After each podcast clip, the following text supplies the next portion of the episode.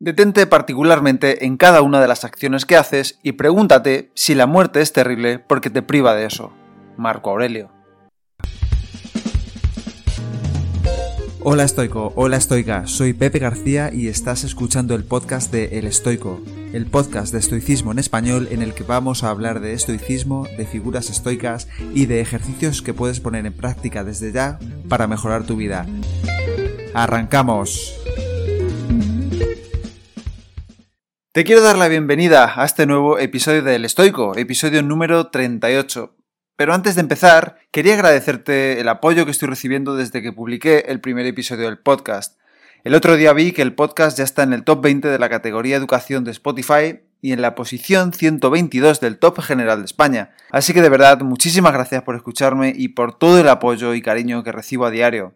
Te animo a compartirlo con tus amigos si crees que les puede aportar valor a sus vidas. A mí me ayudas mucho a seguir creciendo y a poder llegar cada vez a una poquita más gente. En el episodio de hoy voy a terminar la serie de tres podcasts en el que comento algunas de las ideas de las meditaciones de Marco Aurelio y de qué obligaciones prácticas le veo yo a estas ideas en la vida cotidiana.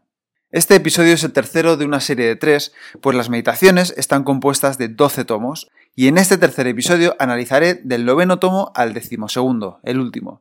Si quieres escuchar las dos primeras partes, puedes hacerlo en los episodios 16 y 21. Pero antes de comenzar este episodio, quería recordarte que en mi perfil en la plataforma Patreon subo todos los días, de lunes a viernes, un post y un podcast con contenido único sobre estoicismo en español, contenido que no encontrarás en ninguna otra parte. Mi objetivo con Patreon es darte herramientas prácticas a diario para que puedas ponerlas justamente eso en práctica. Se trata de una píldora diaria de estoicismo, una sola idea al día, que podrás poner en práctica en cuanto termines de escuchar el podcast o de leer el post. Así, poco a poco irás entrenándote en la puesta en práctica de esta filosofía de vida, que es de lo que se trata. Puedes leer mucho, pero si no lo pones en práctica no sirve para nada y yo te cuento cómo hacerlo a diario en Patreon por el precio de un par de cañas al mes. Además, he abierto un grupo privado en Telegram para todas aquellas personas que me apoyen como mecenas en Patreon para comunicarnos de forma más dinámica, hacer vídeos en directo y compartir recursos o ideas que nos ayuden a crecer a todos los que estemos allí. Por eso, si te interesa el estoicismo pero no sabes cómo ponerlo en práctica, te animo a pasarte por patreon.com barra el estoico para que puedas echarles un vistazo y suscribirte si ese contenido crees que te va a ayudar. Si no encuentras esta dirección, puedes ir a mi Instagram o a mi Twitter arroba el estoico y allí hacer clic en el enlace de mi perfil y desde ahí acceder al contenido exclusivo diario de Patreon. También te dejo el enlace a Patreon en las notas del capítulo, así que si decides apoyarme te lo agradezco muchísimo y ahora sí que sí, vamos a terminar con las meditaciones de Marco Aurelio. Para quien no lo sepa, las meditaciones fue el legado que nos dejó Marco Aurelio, aun cuando su intención era justo la contraria. Es un diario privado que no quería que nadie leyese. Se trata de una obra maestra del estoicismo en la que el emperador romano se escribía a sí mismo para forzarse a ser mejor ciudadano, mejor emperador y sobre todo mejor persona. De hecho hay que leerlo con esta intención y no con otra, porque yo mismo he cometido el error de leer este tratado con otra óptica, la de pensar que escribe para los demás. Sin embargo, como a mí realmente me ha impactado es cuando lo he leído desde el punto de vista que tiene más sentido y que más justicia le hace, que es que en realidad se está hablando a sí mismo y que son sus propias reflexiones sobre cómo ser mejor. ¿Te imaginas a las personas más poderosas que gobiernan este mundo haciendo esto? ¿No crees que cambiaría mucho la cosa? Como he comentado antes, este escrito se compone de 12 tomos o 12 libros y he decidido desgranarlos todos, seleccionando y comentando las ideas que a mí más me han impactado. Es decir, primero voy a decir cuál es la frase original del libro y luego añadiré mis propios comentarios porque creo que pueden serte útiles a ti también. Te ruego que no interpretes estos comentarios en un sentido absoluto, ya que, como hacía el propio Marco Aurelio, tan solo se trata de apuntes personales y que comparto contigo porque creo que pueden ayudarte y hacerte reflexionar. Creo que la forma más útil de que tú le puedas sacar el máximo provecho a este podcast es que leas también el libro y luego extraigas tus propias conclusiones basadas en tu experiencia vital. Para que puedas seguir bien este capítulo, entonces cada vez que lea un precepto de meditaciones diré un número, 1, 2, 3, y cuando explique mi reflexión diré reflexión. ¿Vale? Pues venga, vamos a ello. Empezamos con el libro 9 de las meditaciones. 1. No desdeñes la muerte, antes bien, acógela gustosamente en la convicción de que esta también es una de las cosas que la naturaleza quiere Por consiguiente, es propio de un hombre dotado de razón comportarse ante la muerte no con hostilidad ni con vehemencia, ni con orgullo, sino aguardarla como una más de las actividades naturales. Reflexión. Este es el concepto de amor fati. Por mucho miedo que tengas a la muerte, no vas a evitarla. Cuándo y cómo morirás se escapa a tu control. Es la naturaleza y el orden de la vida. Vendrá cuando tenga que venir. 2. El que peca, peca contra sí mismo. El que comete una injusticia, contra sí la comete, y a sí mismo se daña. Reflexión. No hagas las cosas que sepas que son moralmente malas. No porque nadie esté mirando, sino porque tú lo estás haciendo. La autoestima es la reputación que tienes contigo mismo. Tú siempre lo sabrás. 3. Muchas veces comete injusticia el que nada hace, no solo el que hace algo. Reflexión. La falta de acción también puede ser acción. Cuando ves algo que está mal y no haces nada, estás participando. 4. Reflexiona sobre la vida por otros vivida tiempo A, sobre la que vivirán con posterioridad a ti y sobre la que actualmente viven en los pueblos extranjeros, y cuántos hombres ni siquiera conocen tu nombre, y cuántos lo olvidarán rapidísimamente, y cuántos, que tal vez ahora te elogian, muy pronto te vituperarán, y cómo ni el recuerdo ni la fama, ni en suma ninguna otra cosa merece ser mencionada. Reflexión. Nuestro paso por este mundo es fugaz. Dentro de tres generaciones no quedará ni rastro de tu existencia. Probablemente nadie sabrá que has vivido. No eres tan importante como crees. No te des tanta importancia. 5. Imperturbabilidad con respecto a lo que acontece como resultado de una causa exterior y justicia en las cosas que se producen por una causa que de ti proviene. Reflexión. De ti dependen muchas más cosas de las que crees. Actúa sobre lo que puedes controlar, ignora lo que no depende de ti y entrénate en aprender a diferenciarlos. 6. ¿Y quién te ha dicho que los dioses no cooperan tampoco en las cosas que dependen de nosotros? Empieza, pues, a suplicarles acerca de estas cosas, y verás. Este les pide, ¿cómo conseguiré acostarme con aquella? Tú, ¿cómo dejar de desear acostarme con aquella? Otro, ¿cómo me puedo librar de este individuo? Tú, ¿cómo no desear librarme de él? Otro, ¿cómo no perder mi hijito? Tú, ¿cómo no sentir miedo de perderlo? En suma, cambia tus súplicas en este sentido y observa los resultados. Reflexión. Ser feliz no consiste en tener todo lo que deseas, sino en desear lo menos posible y valorar lo que ya tienes. 7. ¿Y qué tiene de malo o extraño que la persona sin educación haga cosas propias de un ineducado? Procura que no debas inculparte más a ti mismo por no haber previsto que ese cometería ese fallo, porque tú disponías de recursos suministrados por la razón para cerciorarte de que es natural que ese cometiera ese fallo, y a pesar de tu olvido, te sorprendes de su error. Reflexión. ¿Por qué te sorprendes de lo que ya esperabas que ocurriera? ¿Cómo crees que reaccionaría este o aquel si ya sabes cómo son? 8. ¿No te basta con haber obrado conforme a tu naturaleza, sino que buscas una recompensa? Como si el ojo reclamase alguna recompensa porque ve, o los pies porque caminan. Reflexión. No debes ser premiado por actuar bien, porque es lo que has venido a hacer aquí. ¿Lo que has hecho es menos bueno si nadie te da la palmadita en la espalda? ¿Harías esa donación si nadie supiera que lleva tu nombre? ¿Harías algo bueno si nadie supiera que lo has hecho tú? A veces, las mejores acciones están cargadas de egoísmo. Meditaciones. Vamos con el libro 10. 1. Todo lo que acontece, o bien acontece de tal modo que estás capacitado por naturaleza para soportarlo, o bien te hallas sin dotes naturales para soportarlo. Si, pues, te acontece algo que por naturaleza puedes soportar, no te molestes. Al contrario, ya que tienes dotes naturales, sopórtalo. Pero si te acontece algo que no puedes por naturaleza soportar, tampoco te molestes, pues antes te consumirá. Sin embargo, ten presente que tienes dotes naturales para soportar todo aquello acerca de lo cual depende de tu opinión hacerlo, soportable y tolerable. Reflexión.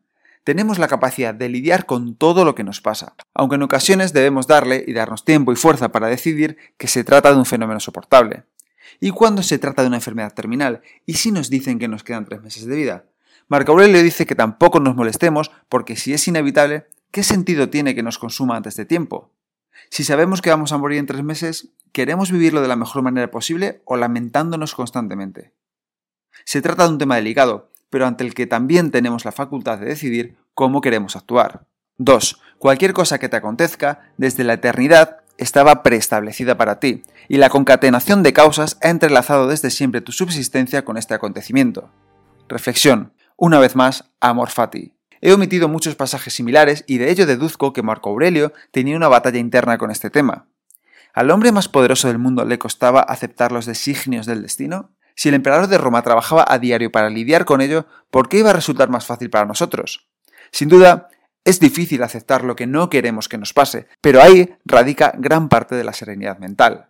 3. Después de asignarte estos nombres, bueno, reservado, veraz, prudente, condescendiente, magnánimo, procura no cambiar nunca de nombre, y si perdieras dichos nombres, emprende su búsqueda a toda prisa.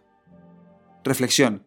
Siéntate, escribe cuáles son los valores más importantes para ti y trabaja para actuar conforme a ellos.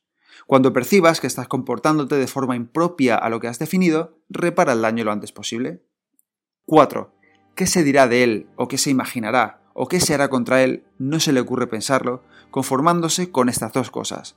Hacer con rectitud lo que actualmente le ocupa y amar la parte que ahora se le asigna, renunciando a toda actividad y afán. Reflexión. Interpreto este pasaje de dos formas distintas, pero relacionadas. Por un lado, creo que Marco Aurelio nos insta aquí a concentrarnos en el proceso, olvidándonos del resultado. Centrarnos en nuestra tarea actual con los cinco sentidos hará que el resultado final sea mejor que si trabajamos pensando en qué va a ocurrir después. Por otro, prestar atención a lo que depende de nosotros, lo que nos ocupa, lo que tenemos entre manos y olvidar lo que no podemos controlar, la opinión de los demás y el qué dirán. 5. No sigas discutiendo ya acerca de qué tipo de cualidades debe reunir el hombre bueno, sino trata de serlo. Reflexión. Deja de hablar y empieza a actuar. Deja de leer libros de ejercicios y empieza a entrenar. Deja de ver vídeos de meditación y empieza a meditar. Ejecuta, optimiza y disfruta. 6. Detente particularmente en cada una de las acciones que haces y pregúntate si la muerte es terrible porque te priva de ello. Reflexión. Si analizas tus actos diarios, ¿cuántos de ellos merecen la pena? ¿Cuántas acciones de poco o nulo valor llevas a cabo en un día? ¿Qué se perdería el mundo si fallecieras? 7. Siempre que tropieces con un fallo de otro, al punto cambia de lugar y piensa qué falta semejante tú cometes. Reflexión. Es igual de fácil criticar a los demás que ignorar nuestras propias faltas. Criticamos a los demás, pero no hacemos autocrítica. Lo faltoso que vemos en otros no nos parece tanto si lo hacemos nosotros, si es que caemos en que lo hemos hecho. 8. En toda acción hecha por cualquiera, acostúmbrate, en la medida de tus posibilidades, a preguntarte, ¿con qué fin promueve esta acción? Empieza por ti mismo y a ti mismo en primer término examínate. Reflexión. Cuando ves alguna acción, pregúntate qué motivos puede tener alguien para querer llevarla a cabo. Aprende a ponerte en la piel de los demás. A lo mejor tú harías lo mismo si estuvieras en su situación. Meditaciones. Vamos con el libro 11. 1. ¿Cómo se pone de manifiesto el hecho de que no existe otra situación tan adecuada para filosofar como aquella en la que ahora te hallas? Reflexión. Cualquier situación es idónea para poner en práctica el estoicismo. No esperes a que te ocurra alguna desgracia para despertar, porque será más difícil. Empieza hoy. Ahora. 2. ¿Me despreciará alguien? Él verá. Yo por mi parte estaré a la expectativa para no ser sorprendido haciendo o diciendo algo merecedor de desprecio. ¿Me odiará? Él verá. Pero yo seré benévolo y afable con todo el mundo. Reflexión. Céntrate en hacer el bien y los demás que piensen lo que quieran. Lo primero está bajo tu control y lo segundo no. 3. Recuerda en los momentos de cólera que no es viril irritarse, pero sí lo es la pacibilidad y la serenidad, que al mismo tiempo que es más propia del hombre, es también más viril y participa este de rigor, nervios y valentía, no el que se indigna y está descontento. Reflexión. Es mucho más difícil mantener la calma, la serenidad y el control que perder los papeles, por eso casi nadie lo hace. 4. En la escritura y en la lectura no iniciarás a otro antes de ser tú iniciado. Esto mismo ocurre mucho más en la vida. Reflexión. Aprende antes de enseñar. El que tiene la suerte de enseñar tiene el deber de aprender primero. 5. Al besar a tu hijo, decía Picteto, debes decirte, mañana tal vez muera. Reflexión. Un buen ejercicio para tener presente este regalo que es la vida es tratar a tus seres queridos como si no fueras a verlos nunca más. Sin llevarlo al extremo, por supuesto. Se trata de valorar, no de sufrir. Recuerda que tú morirás, pero que tus seres queridos también lo harán. Memento mori. Meditaciones. Vamos con el último libro, el libro 12. 1. Muchas veces me he preguntado con admiración cómo cada uno se tiene en más estima que a todos y sin embargo toma en menos consideración su propia opinión personal que la de los demás. Reflexión. ¿Por qué siempre nos importan más las opiniones de los demás que las nuestras? Si nos queremos a nosotros mismos, ¿por qué restamos importancia a lo que pensamos? 2. Si no conviene, no lo hagas. Si no es cierto, no lo digas. Reflexión. Haz el bien aun cuando nadie te ve o cuando nadie lo sabe. La autoestima es la reputación que tienes contigo mismo. Lo sé, pero no me cansaré de repetir esta frase lo suficiente. 3. En primer lugar, no hacer nada al azar, ni tampoco sin un objetivo final.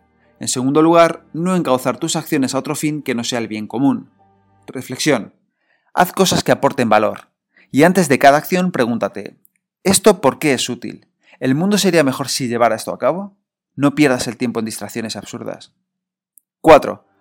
Olvidaste también que todo es opinión, que cada uno vive únicamente el momento presente y eso es lo que se pierde. Reflexión. El momento presente es lo único que siempre vas a tener. Abrázalo y vive en el mundo, no en tu cabeza. Presente, no pasado ni futuro. Bueno, aquí termina el análisis completo sobre las maravillosas meditaciones de Marco Aurelio, un libro que te recomiendo leer despacio, con papel y con lápiz, una y otra vez. Soy consciente de que este episodio tiene mucha información, así que tómate el tiempo que necesites para leerlo, reflexionar y digerirlo. De corazón, ojalá te ayude a ponerte en marcha. Y hasta aquí el episodio de hoy. Espero que te haya gustado y que lo pongas en práctica.